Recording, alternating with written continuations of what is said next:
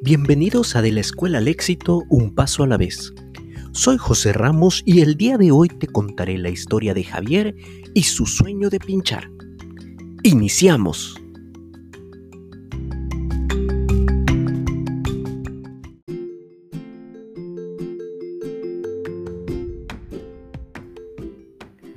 Hace varios años, un viejo sacerdote español llegó a mi ciudad natal y se quedó en mi comunidad unos años. Durante ese tiempo, él se volvió mi mentor y me enseñó muchas cosas. Un día, mientras estaba con el sacerdote, empezó a platicarme la historia de un muchacho llamado Javier, hijo de uno de sus amigos de la infancia. Javier era un pequeño singular que se la pasaba corriendo de un lado para otro en el pueblo en el que vivía. Tenía una personalidad muy alegre, pero sobre todo se distinguía por algo en específico. Le gustaba pellizcar a las personas o si era posible, pincharlas con un lápiz muy filoso. ¡Ay! Era lo que gritaban las víctimas de Javier mientras lo veían alejarse muerto de risa. Un día lo agarró el sacerdote y después de haber pinchado a una señora le dijo, Bueno, ¿y tú por qué pinchas a las personas? El niño le contestó, Pues porque me gusta pinchar, ¿por qué más? ¿Y por qué te gusta pinchar? le contesté el sacerdote un poco irritado. Pues porque voy a ser doctor, le dijo el niño. ¿Y eso qué tiene que ver? dijo el sacerdote. Pues ¿cómo que qué tiene que ver? Los doctores pinchan y yo estoy practicando. El sacerdote solo rió y posteriormente habló con los padres del niño. Hay que seguir guiando a este chico. Y será un gran doctor, era lo que decía. Pero ya no lo dejen pinchar por el momento. Mientras se tallaba la pierna, pues él también había sido víctima de las travesuras de Javier. Pasaron los años y ciertamente Javier dejó de pinchar a las personas, pero si tú le preguntabas qué iba a estudiar, él sin dudarlo contestaba, voy a ser doctor. Y si se te ocurría preguntar por qué, él sin vacilar te diría, pa pinchar.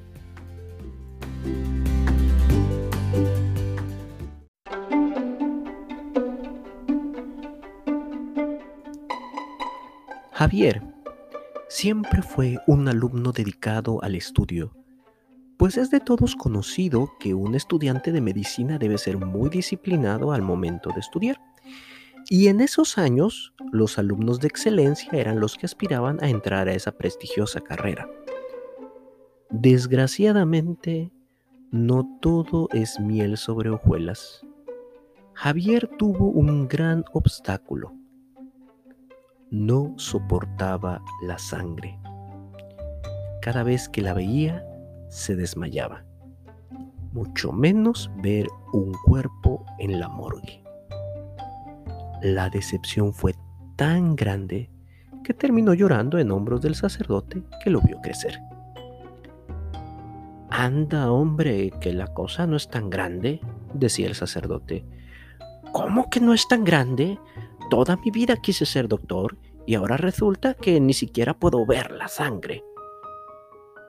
Escúchame un momento. Te voy a presentar a un amigo y te vamos a ayudar a alcanzar tu sueño. Tú seguirás pinchando a las personas. Javier, un poco extrañado, se calmó y le hizo caso. Poco después llegó a su casa el sacerdote con un desconocido que se presentó como psicólogo. Este le explicó que le podía aplicar una serie de pruebas para ayudarlo a encontrar su vocación sin dejar de pinchar a los demás. Javier accedió. Y tras unos días de trabajo llegaron a la conclusión que la mejor opción para Javier era la farmacología, una carrera no muy conocida en ese tiempo, pero que se enfoca en hacer lo que tanto le gusta a Javier, pinchar. Con los años, Javier llegó a trabajar en un laboratorio importante en España y tuvo su vida plena y feliz.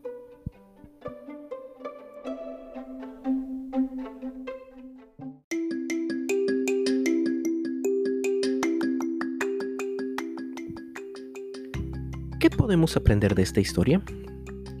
Lo primero que podemos rescatar es la resiliencia, pues en ocasiones más que desees algo, no lo podrás tener. Podrás acercarte a algo similar, pero no siempre es lo que quieres exactamente. Y es lo que le pasó a Javier. Él quería medicina. Sin embargo, él no toleraba la sangre. Y eso era algo sobre lo que no tenía control y no pudo continuar con su sueño. Y eso no es malo. Al contrario, se repuso y alcanzó el éxito. Lo segundo que podemos aprender es buscar ayuda. En este caso, Javier contó con el apoyo del sacerdote que le presentó un psicólogo, lo cual le permitió encontrar una solución al problema que en ese momento enfrentaba. No se cerró, no se victimizó, se dejó ayudar. Gracias a ello, encontró una carrera que le permitiera hacer lo que le gustaba, pinchar a las personas. El tercer punto quizás sea un poco repetitivo, pero considero que es importante resaltarlo, la importancia de la orientación. En este caso, la orientación vocacional. Muchas veces nos dejamos llevar por lo que dicen los demás sobre las carreras, sobre las ventajas de estas o sus desventajas.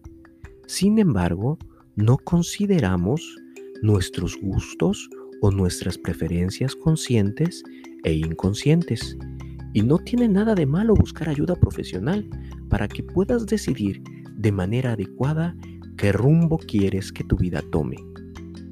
Muchas veces, por falta de orientación, te topas con pared y terminas dejando la carrera elegida en un inicio.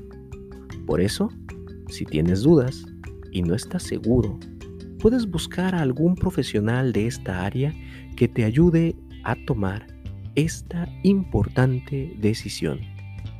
Javier los tuvo. ¿Tú por qué no?